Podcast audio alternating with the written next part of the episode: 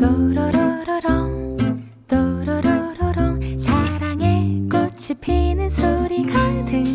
大家好，我是自爱练习生丙星星。我总觉得我最近的生活特别的紧绷，或者是说我的节奏特别的快，我总是在紧赶慢赶的做许多的事情，包括我的周末也是。我上周的话呢是又是上班，然后去赶了好几场的学校的音乐会，之后在周五结束上班之后呢，又立刻赶去高铁站去了苏州玩。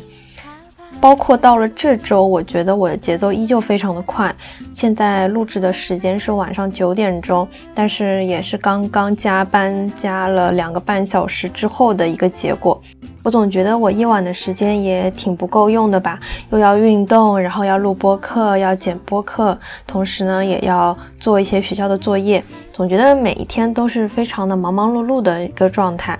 我现在就特别期待着说，可以在周末的时候，嗯，可以在自己的小床上面睡到自然醒，睡到十点多钟也不会被人打扰。我想这就是我现在最大的一个心愿了。这期节目发出的时间呢是五月二十号，因此这期节目发出的时间呢是五月二十号，所以今天这期节目呢也是情人节特辑。刚刚也提到说，我上一周和我的朋友一起去了苏州玩，是和我的高中同学。那这次的旅行呢，也给了我非常大的一个感触。而其中呢，有三位风格迥异、以不同的方式来对待我的异性的朋友。从我和他们的相处之中呢，我也发现了自己适合什么样的人，不适合什么样的人。今天呢，我将从这三种的类型来和大家聊一聊我的感受。同时呢，也剖析一下我是如何了解自己适合怎样的伴侣的。大家也可以跟着我的思路去思考一下，你自己适合什么样的人。同时，我也非常鼓励大家可以去深入的去考虑一下自己的一些取向以及一些雷点。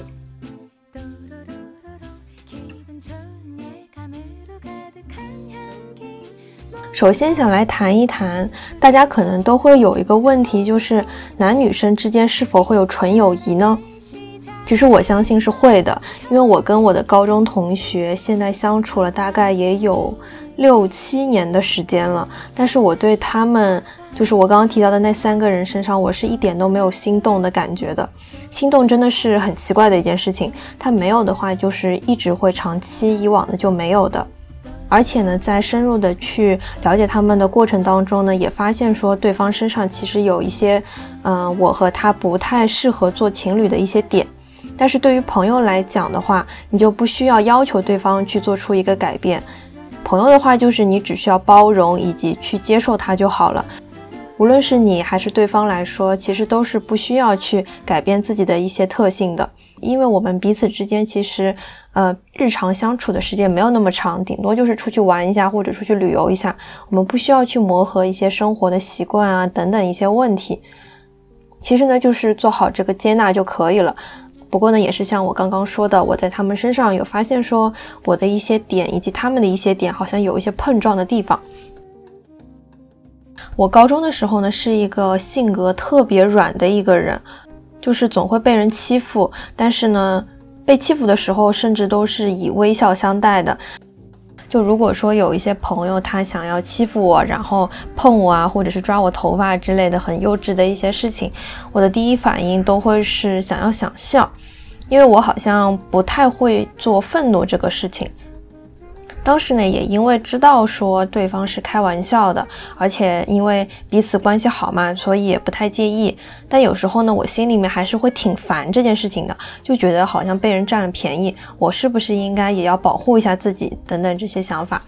比方说我在高中的时候有一个习惯，就是我会带糖，带那种一罐子的柠檬味的糖带到学校里面去吃。有时候上课的时候困啦等等，就可以拿出来拿一颗吃。同时，我也有一个习惯，就是说会给身边的人去和他们分享。可能一大部分原因是因为当时喜欢的那个人呢，他也很喜欢吃我的糖，所以我也会把嗯这个糖放在桌子上面，作为一个，嗯，他可以接近我，我可以接近他的一个契机。但是这和我其他的一些男生同学就没有什么太大的关系。有一次就是我们走班上课，然后那帮男生呢是在我留在我们学校里上课的，结果我回来之后发现我的那盒糖里面少了大概一半。我就问身边的人到底是谁吃的，然后他们就是说是在我离开的时候，那些男生呢就没有告诉我，直接拿了我的糖罐子里面的糖就直接吃了。我同样也会不开心这件事情，我不开心于那些男生为什么不打招呼就把我的糖都吃掉等等，但是我呢，我也没有勇气和他们说你们不应该那么做。有时候就会挺拧巴的吧，就又觉得自己性格很软，但是呢又没有什么反抗的一些能力。不过呢，我这个特点也同时可以让人引起一种保护欲。我觉得正因为我这样子一个比较柔柔弱弱的一个性格，才会引起当初高中的那个喜欢的那个人他对我的一种喜欢，他对我的一种保护欲。就像是我被我的高中同学他们欺负了，他们开玩笑欺负我，把我的什么橡皮筋藏在什么门檐的上面，他就会，嗯，比较义正言辞的走过去帮我把橡皮筋拿拿下来，然后递给我，总觉得自己是在他的保护之下的，嗯，不过呢，当时其实也是有一点喜欢，甚至享受这种状态的，只不过说我自己也知道，我在之后的日子里面，在大学里面等等，都需要自己去面对一些影响到我的一些负面的东西。我在大学之后呢，发现就是我的边界感会变得越来越强，同时呢，我也知道我其实可以通过自己的力量去阻止掉一些令我不开心的事情，只要我做出一点行动。这可能讲的有点抽象啊，就我举几个例子。我在我们军训的时候呢，晚上我们是会有那种军事理论课晚课的，嗯，我们学校里面那种教室的位子有点奇怪，就是它的位子和它的椅子是连在一起的。意思就是说，我坐在椅子上面，那我的这个椅子呢是连着后面那个桌子的。然后呢，当时就是坐在我后面的那个男生呢，他的手机，嗯，不光是会响，他而且还会震动。他把这个手机放在这个桌子上面的时候，这个震动呢就会带动的整个桌子也震，包括我的椅子也开始震动。我就会觉得，嗯，有一些影响到我吧，嗯，在过了两三次之后呢，我就立刻回头和他说：“同学，你能不能把震动给关掉？”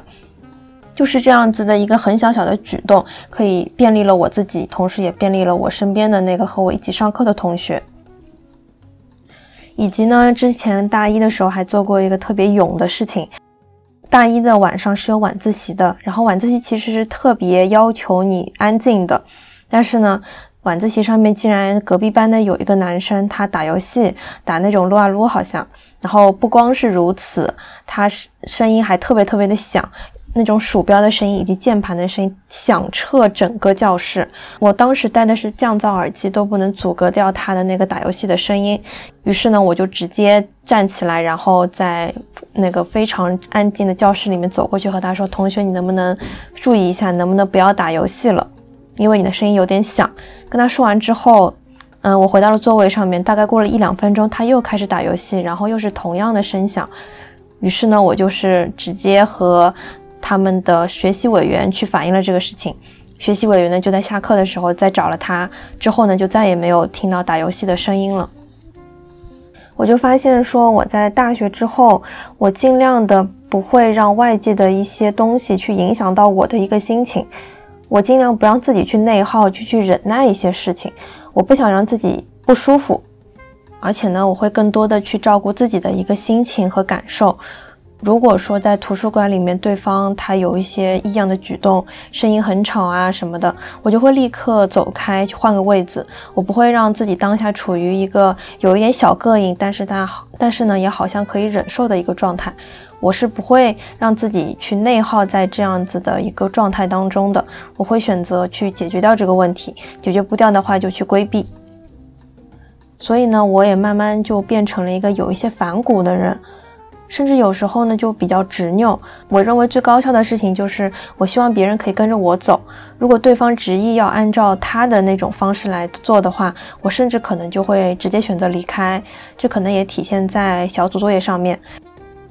一般来说的话，如果我比较空，我都会去做整个大作业的一个 leader，一个小组的一个 leader。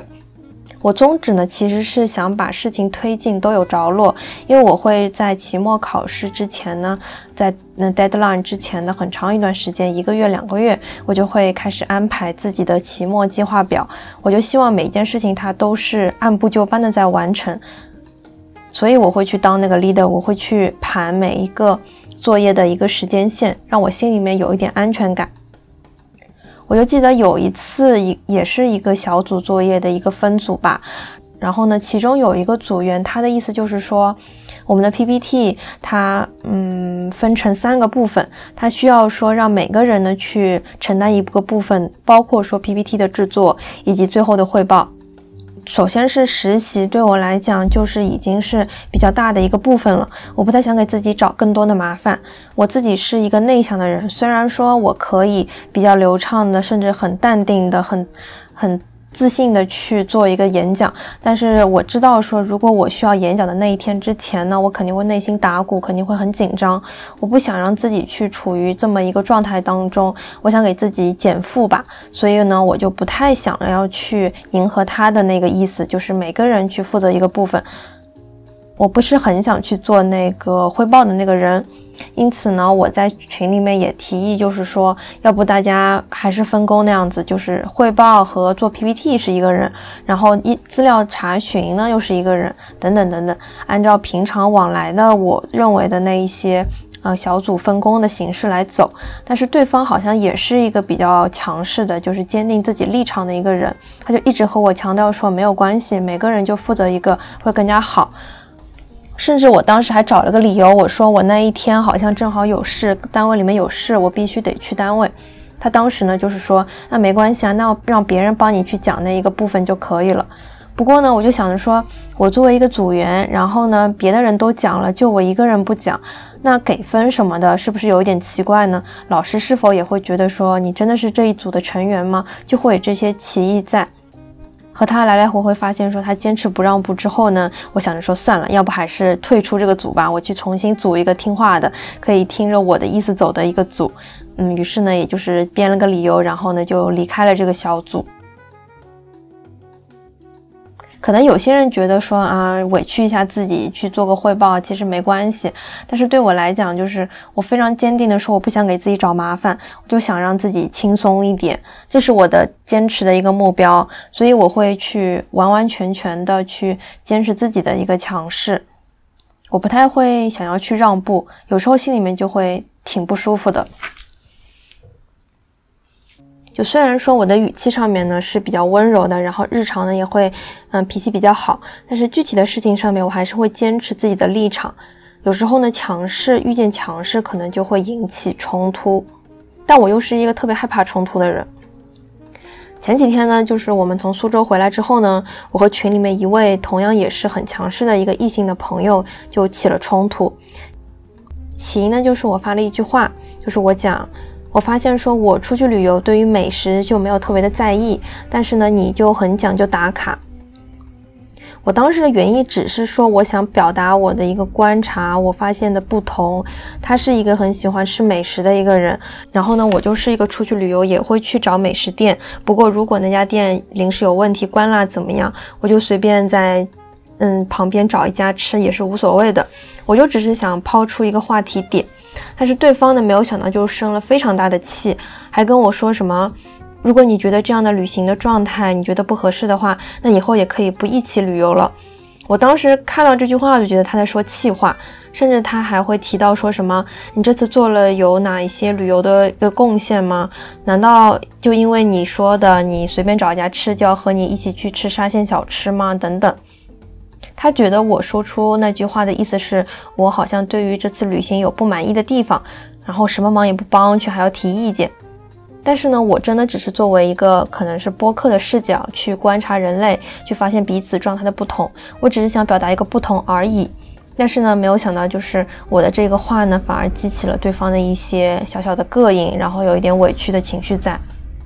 一开始呢，我就是在努力的去解释，语气呢也比较重。我会，嗯，把自己解释的一些话，如果对方直接省略了之后呢，我会引用，然后写“你看明白了吗？”就这种话来回应他。那对方，但是我看到对方就十几二十条的发，就像我刚刚提到的什么，你有做出什么贡献吗？你还有什么不满意的吗？我觉得我已经对你们算是仁至义尽了，等等这些话的时候，我就还是会一下子很害怕。就像前期节目我提到的，我认为愤怒的阈值是一百分，但是对于对方来讲可能是二十分。我就没有想到说这么个二十分的事情可以惹得他这么的生气，说这么多的冲着我来的一些话。那面对这些冲突、这些强势，甚至是比我更强的一种态度，这种愤怒的情绪呢，会让我第一反应就是害怕。嗯，当时就是很难过，然后又害怕的哭。我就觉得朋友明明是美美与共的，我们不应该要求对方去改变。但这次好像我却感受到了他在指责我和他的不同，以及被误解的感觉特别难受。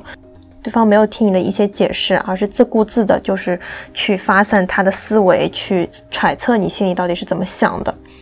而正因为是强势对强势，我才会在一开始就顺着他的意思去吵下去。如果换做群里面那些别人的话，他其实根本就不会去接话，也不会去解释自己的行为，他们直接就会不说话了，然后就把这个话题终结掉了。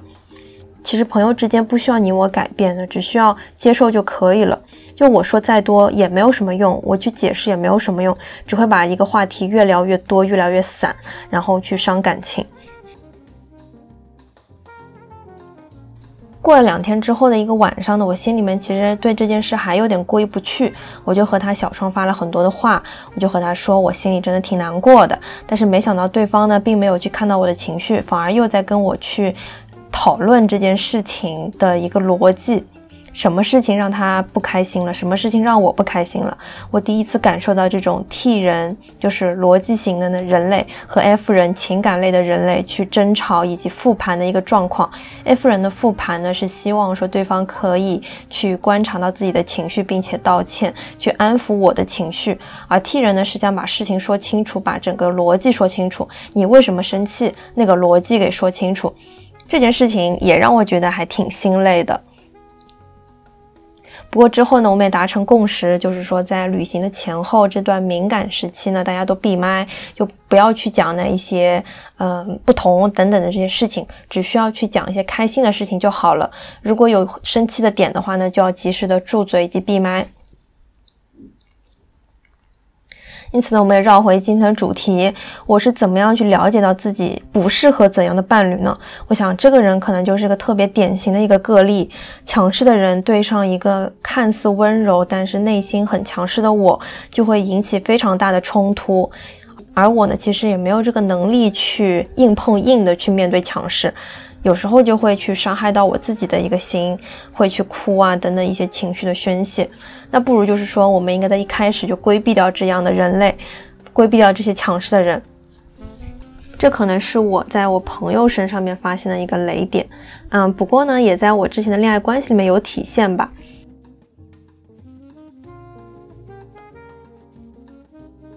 那我来讲第二个场景，我们去苏州不是有那种很好看的园林嘛？然后我就想着说，哎，头一次来，我应该拍点游客照，而且呢，我还特地带了自己的照相机。我自己拍照的一个舒适圈就是我会有固定的动作以及表情，我会对着镜头去微笑，然后去拍下这张照片。但是呢，我那个强势的那个朋友呢，他是属于那种给女朋友拍照，他是喜欢去抓拍，然后拍很多很多张，其中呢去挑一两张，并且呢，他不喜欢就是脸直接对着镜头，他喜欢拍一些侧脸或者是背影等等。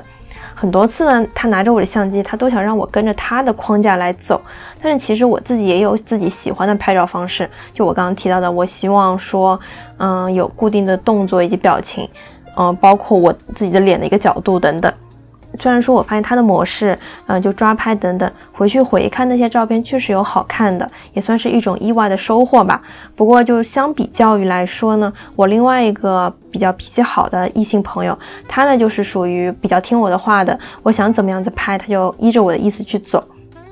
我就记得我们那天。呃，逛园林逛到了五六点钟的时候，夕阳的那个光非常非常的柔和。当时呢，就是就发现说，哎，眼睛可以睁开了，因为因为在下午两三点的时候眼睛睁不大开。然后呢，我就在那个时间点拉着他呢去拍照了，我就感受到了一种久违的舒服。因为我之前跟我妈拍照也是，就是我让她作为模特，然后摆好机位之后呢，转交给她相机，她只要按下快门就可以了。他也不会要求我说去摆什么动作，去做怎么样的一个表情，或者是头转一转，我来抓拍等等这些要求。他就是很听我的话，在我自己的一个拍照的舒适圈里面去帮助我拍照片。所以呢，他就是嗯，基本上拍个五张能有三张是出片的等等。我觉得这是我的舒适圈，也是我喜欢的。于是呢，大家也可以看到，这是两种类型的人类，一个是想要左右我的，想通过他的一些经验来左右我的，嗯，像是抓拍啊，还是让我摆动作啊，什么，嗯，用一些比较动态性的，然后他来捕捉这样的方式。一个呢是我左右他的，我提出我的需求，他只要照做就行了。我就觉得我更喜欢这种把主动权握在自己手里，去主导一段关系的感觉。我其实也是可以接受一些意外以及随心所欲的，但是对于伴侣来说，我更希望对方可以尊重我的意见、我的喜好。嗯，我想我想怎么样，你就依着我的意思去怎么样就可以了。因为拍照其实是给我拍照，是我自己的事情嘛，我就希望对方可以去尊重我的一个意见，而不是从他的一个经验视角里面去让我去接受他的一些方式。而我这个异性朋友呢，我想也是。最适合我的一个类型吧，因为他比较温和，然后脾气很好，他也会规避一些冲突，就永远你也不会和他闹不开心。但是好像也有一个弊端，就是他可能会，嗯，在一他可能会把一些情绪积攒在心里面，然后不说出来。嗯，不过呢，如果有一天他突然子哪天爆了，那也是有可能的。那第三种人，那第三种人。那第三种人呢，就是嘴巴有点毒的，然后总喜欢在群里面冲我一下的那些人。因为我平常话比较多，然后我总会在群里面去提一些问题。比方说，我之前呢，就是啊，在群里吐槽了一句，我说这个印度人这个口音这么重，但是他为什么就是从来不试图去纠正他们的口音呢？我就言下之意就想说，为什么中国人他们其实非常在意自己的口音，想要更地道等等，然后说话呢也很吐字清楚的，但是印度人好像就从来没有这种想要去改变自己的一些想法，嗯，主要还是想要吐槽一下我听不太懂印度人讲话这个事儿。然后呢，我那个朋友，我提到那个嘴巴有点毒的那个朋友，他就说，其实外国人宁愿听印度人讲话，也不想听其他亚洲人讲话呢。我本意只是想要去吐槽一下我听不懂印度人讲话，结果呢，他还冲我说：“哎呀，人别人外国人就是愿意听他的，反而不愿意听你讲话。”我本来就很不爽了，你竟然还要再冲我一句，还要说人家外国人就是愿意听印度人讲话，那你这算什么意思呢？当下可能就会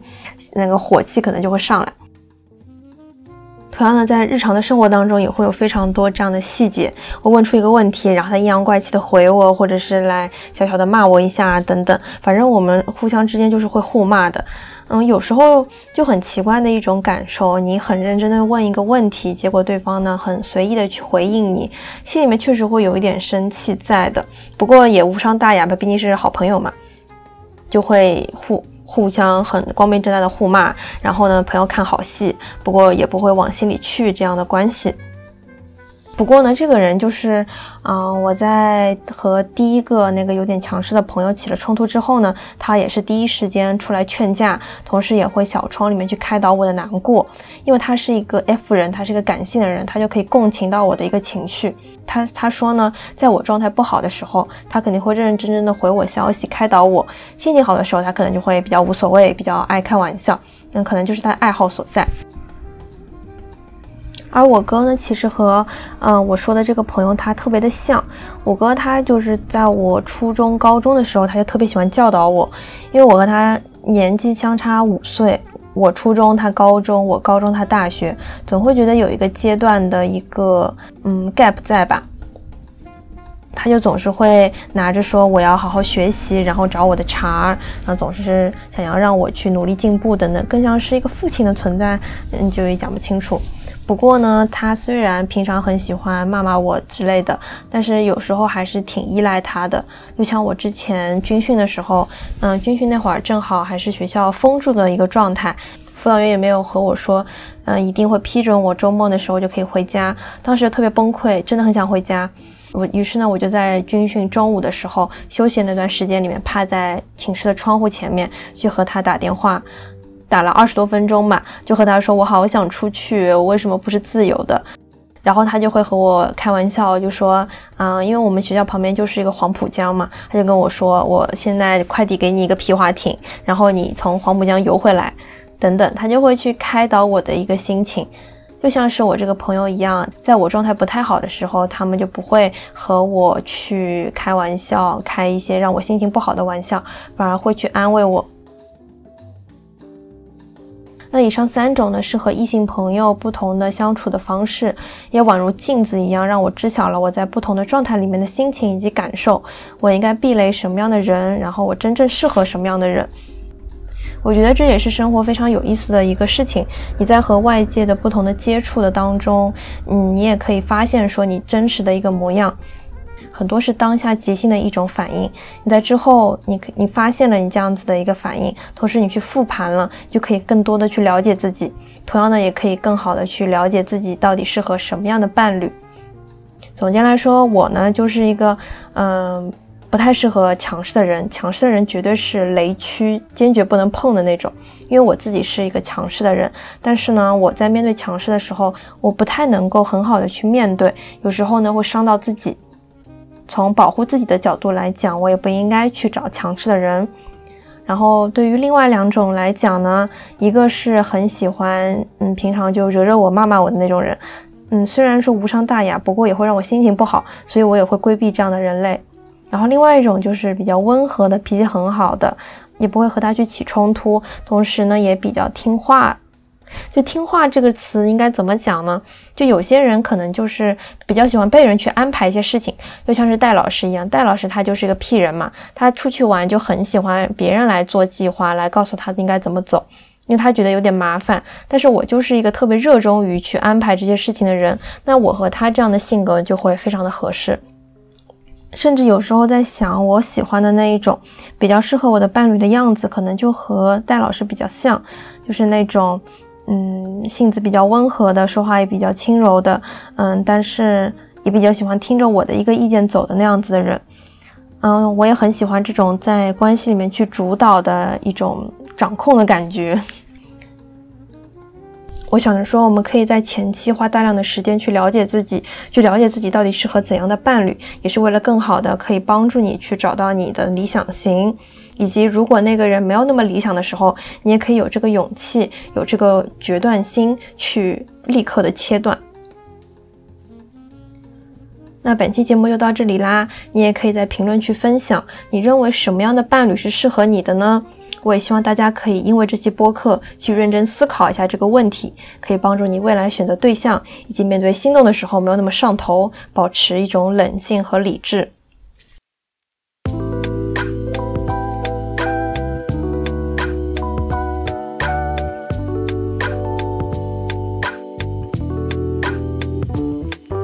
同时呢，你也可以在网易云音乐、QQ 音乐、苹果 Podcast 搜索“自爱练习生”找到我。欢迎你在苹果 Podcast 里给我打分。目前也已经开通官方微博喽，会发一些碎碎念以及日常。直通车的话，可以在播客公告栏里面直接点击。如果想加入听友群的话，请添加微信小助手，不上发条的拼音加一二零三，备注听友群即可。下雨，你下期再见，祝你健康，祝你幸福，祝你情人节快乐，拜拜。